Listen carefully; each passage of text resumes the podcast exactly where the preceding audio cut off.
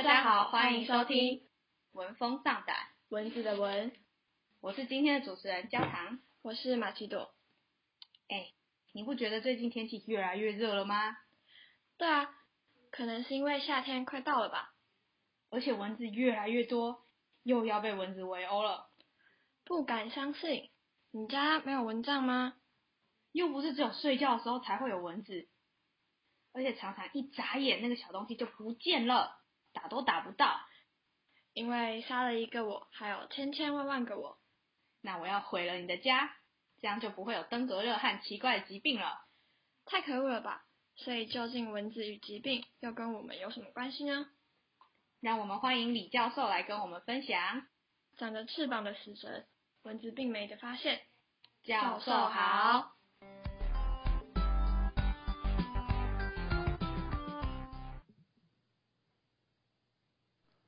各位朋友，大家早安。那今天要讲的题目呢，就是关于这个蚊子病媒的发现。那刚才已经提到，就是说登革热，因为这是困扰高雄，甚至整个台湾都对这个疾病感到很麻烦。促成这个蚊子病媒发现的人啊，曾经在高雄工作。那他是个苏格兰人，而且这个人是医学史上一个重要的人物，被称为热带医学之父。呃，他的名字叫 Patrick Manson。我知道 Patrick Manson 是活跃于十九世纪末的英国医师，他来到高雄任职海关。十九世纪末是那个正处于解严前后动荡的年代吗？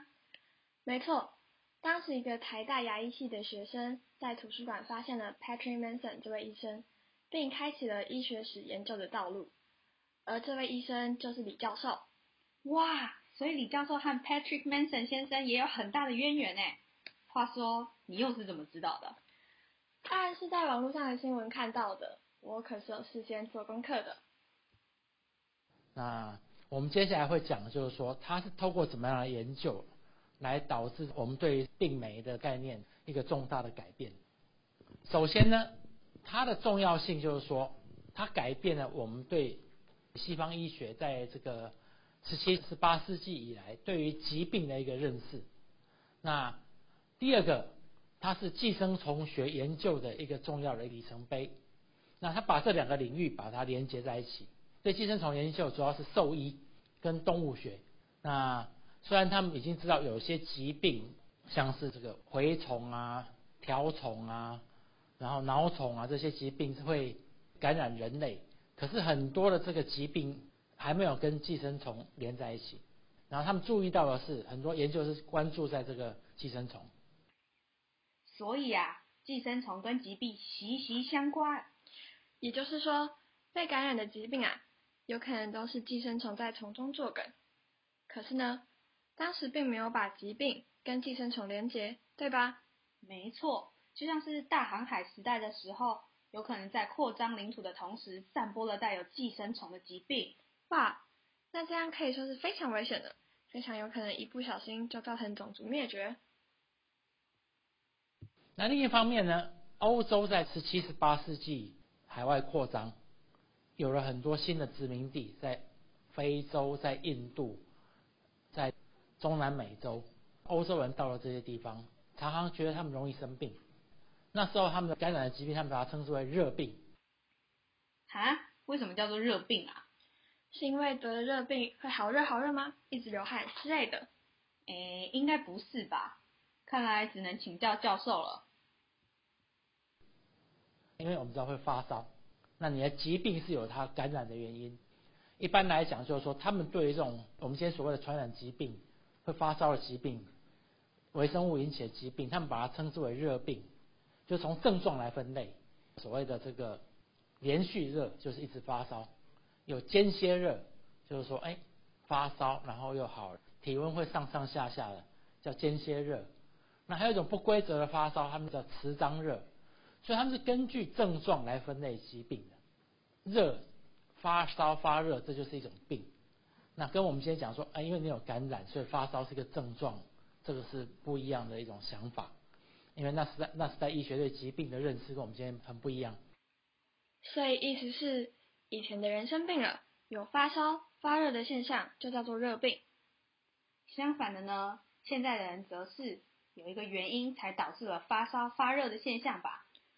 那为什么欧洲人到热带会觉得他们容易罹患过去不熟悉的疾病啊？从我们今天的医学来讲，我们会说啊，因为他们对当地某些病菌没有免疫能力，就这些微生物，因为他们是本来在欧洲的环境不太容易接触到的，所以会啊缺乏免疫力，所以呢就是这个被感染的时候就是症状特别的严重。那比如说小时候出过水痘、得过麻疹，当然现在就是疫苗很普遍，所以不太会这样。那小时候得了，长大就不会再得，那就是说有免疫力。欧洲人呢，到热带，因为他对某些疾病没有免疫力。举个例子来讲，就是说，他们到西非，他们说那是白人的坟墓，死亡率非常高，因为他们没有接触过非洲的这个黄热病，所以第一次就说，没有免疫力，死亡率可能会很高，会引起很大的紧张。可是呢，在十七、十八世纪的时候，西方的医学它其实还没有这个微生物感染的这种概念。那他们是用另外一种理论的架构来理解这种现象。他们觉得水土不服，而且他们认为热带的丛林啊、植物很茂盛啊，各种很多的动物、植物让人身体松弛。他们觉得在寒带的人呢，这个身体比较这个坚实、紧绷、刻苦耐劳。哎，原来以前的人是这种想法，太神奇了。对啊，居然会觉得因为热带使人们的身体放松，所以病毒比较容易入侵。不过这也是他们在用自己的想法解释一个来到热带就生病甚至死亡的吧。还有，那他们认为欧洲人皮肤白，这个阳光强烈的阳光就会让人生病。是一直到十九世纪晚期，西方医学界都认为热带地区的热病是由接触或吸入腐败物质散发的这个有病的气体所引起的。那这我们先讲到热病跟阳光有什么关系？可是那个时代他们的看法是说，认为这是有关系的。史怀哲已经二十世纪初的人了，已经是细菌学时代，可是他仍然很害怕这些阳光。你看到那些书的话，他讲一些听起来匪夷所思的故事。他说呢？有欧洲人搬到他非洲，他住家附近的地方住，然后就请当地人帮他盖房子，可是房子盖的不太好，就是有个那个屋顶有个小缝，然后会有一个像硬币大小的一束阳光透进来，然后照在这个正好很不幸要照在这个屋主的书桌前面，所以屋主在书桌前面办公读书的时候，头常常会被这个阳光照到，结果他后来就生了重病死掉了。那我们今天讲的这个故事真的是匪夷所思，可是他们那个时代就认为，连史怀哲这样的医师都认为热带的阳光对人很有害。然后他还讲一个更也是很惊人的故事，就是说两个欧洲人去划独木搭独木舟回来，然后河那个河流上面风很大，这个帽子被风吹走了，然后晒到太阳了，回来就生了重病了。对啊，真的是令人匪夷所思呢。这样听起来呢？就好像是欧洲人认为热带的气候跟白人的体质不合嘛。对啊，有一种热带的阳光对白人很有害的感觉。有时候有些人甚至会说，提出一些比较种族主义的理论，就是说，哎，那为什么当地人好像常这个不戴帽子晒太阳都没事的样子？他们会说，哎，有些印度人很聪明，他们包着头巾这样保护住他们的头。可是有些人呢也不戴，就是说非洲很多地方的人。他们不戴这种帽子好像也没事。他说，因为不同的种族有不同的体质。那有些人还会说，因为非洲人这个头发很卷啊，很茂密，然后加上这个头盖骨比较厚，所以可以阻挡阳光的伤害。那有些种族主义者还会说，因为他们头盖骨比较厚，所以虽然挡住了阳光的伤害，但是脑容量也比较小，所以比较笨，会有这种种族主义的想法。那今天会觉得这很荒谬。但那个时代有很多关于热带地区跟体质跟疾病的一些想法。那这是一条路线。什么？头盖骨比较厚，所以比较笨？没错，太荒谬了！以前的欧洲人好过分啊！那英国寄生虫学呢？这门学问发展的比较晚，它呢早期都是一些动物学家、兽医师在研究。第一位寄生虫学教授叫 Thomas Spencer Coble，那他写了英国第一本这个大本的寄生虫学教科书。那他获聘为这个皇家兽医学院，但是他不只教寄生虫，他要教植物学，所以那时候还不认为是一个非常独立的一个学科，这样他还要兼教植物学这样。Thomas Spencer Coble，很典型的维多利亚人的样子，留个大胡子。那他的学术成就蛮高的，他是爱丁堡大学医科毕业的，但是他对这个自然那时候叫自然史，我们会经常会觉得是类似生物学跟地质学等等这些学科的一个综合，他很有兴趣。然后呢，他后来做了很多关于寄生虫学的研究，然后取得这个教授职。那他也当选这个 Royal Society 的 Fellow，就是皇家学会的这个 Fellow。那这算是英国这个科学界的一个一个蛮重要的一个荣誉，这样。然后也是林奈学会的 Fellow，林奈学会是动物学的这个分支的 Fellow。那林奈学会也是英国蛮重要的一个学会。然后呢，他当时呢，他就是做很多寄生虫学研究，收集很多这个著寄生虫学著作，尤其是欧陆，因为法国跟德国当时在寄生虫学研究比较突出领先。然后呢，他做了很多喂食实验。那时候已经知道有些寄生虫会透过吃食物来感染，食物呢有卵或者是这个有有这个有寄生虫可能会感染，所以他做了很多动物的喂食实验，要确认哪些动物会感染哪些寄生虫。然后呢，他收集很多资料跟各种的动物跟这个跟这个寄生虫，然后很多标本，然后他希望就是说他也帮这个。很多英国的这个医学校的博物馆整理这些标本，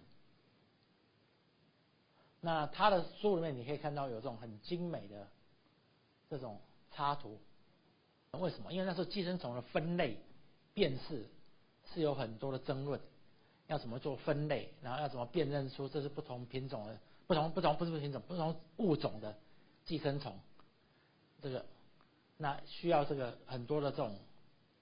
图谱来来来协助辨认这样，那当时寄生虫学的研究其实还牵涉到生物学，十九世纪生物学的一个重大的争论，就是说很多的寄生虫它其实会有，他们那时候叫做世代交替 （alternation generation） 或者所谓孤雌生殖的这样一种现象。那孤雌生殖是什么呢？孤雌生殖是无性生殖的一种，又称为单性生殖。意思呢是指卵不需要受精就能够发育成个体。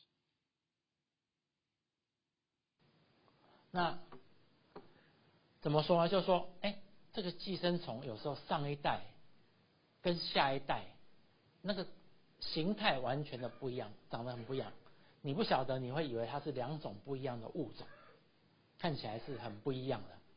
那这在当时引起很大的困惑跟问题，就是说为什么明明是同一个物种，但是这个会这样的变化？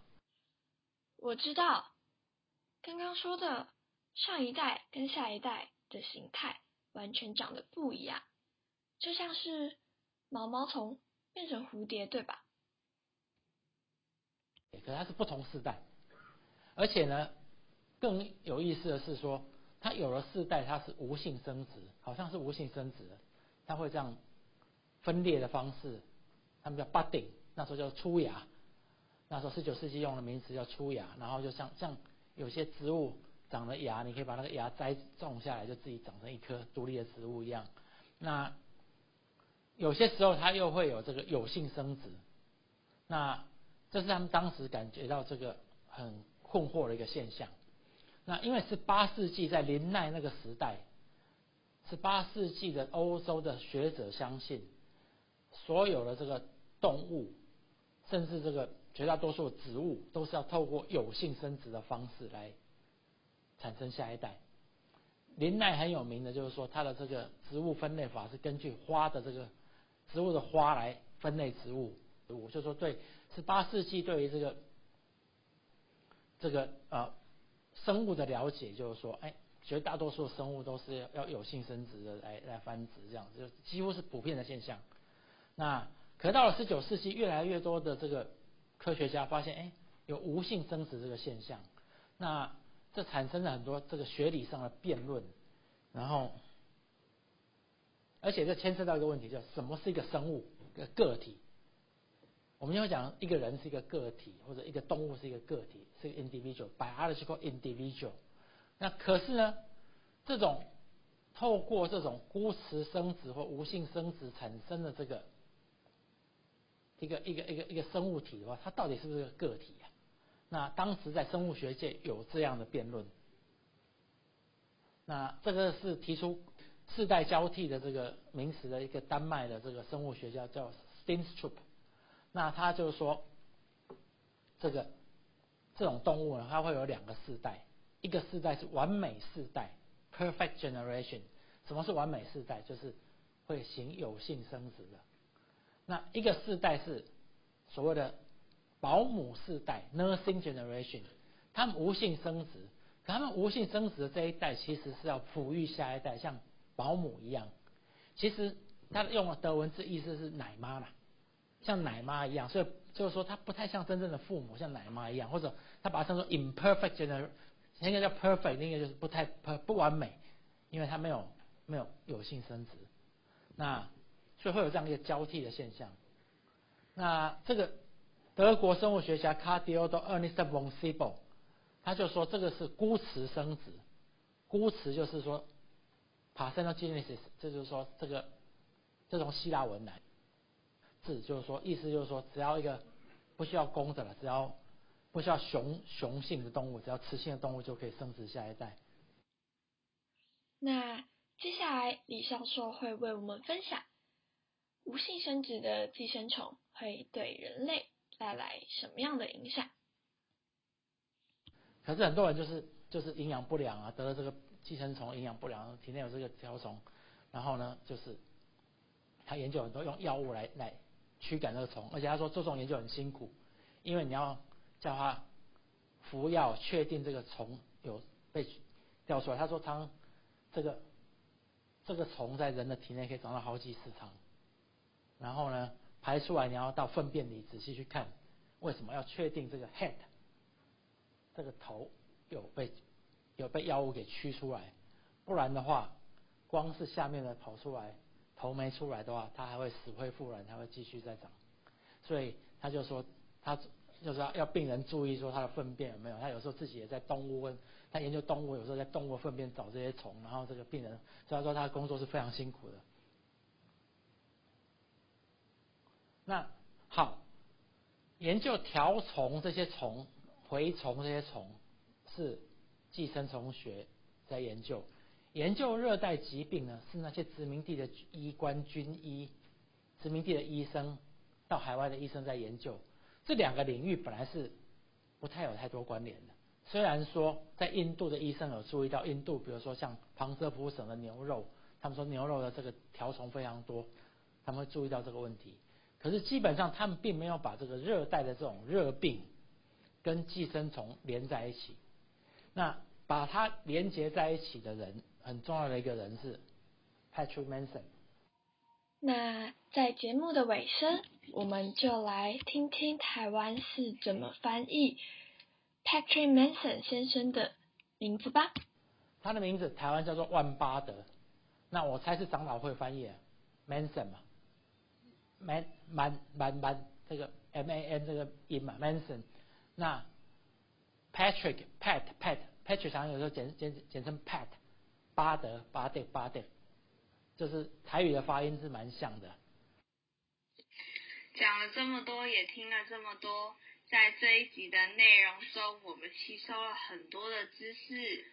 对啊，我们了解到 Patrick Manson 先生对寄生虫学的研究，还有以前欧洲人对寄生虫疾病的看法，像是他们觉得就是因为阳光。没错。我觉得头盖骨比较厚，真的蛮好笑的，而且他们还觉得人家比较笨，因为怕大家消化不完，我们就先在这里告一个段落啦。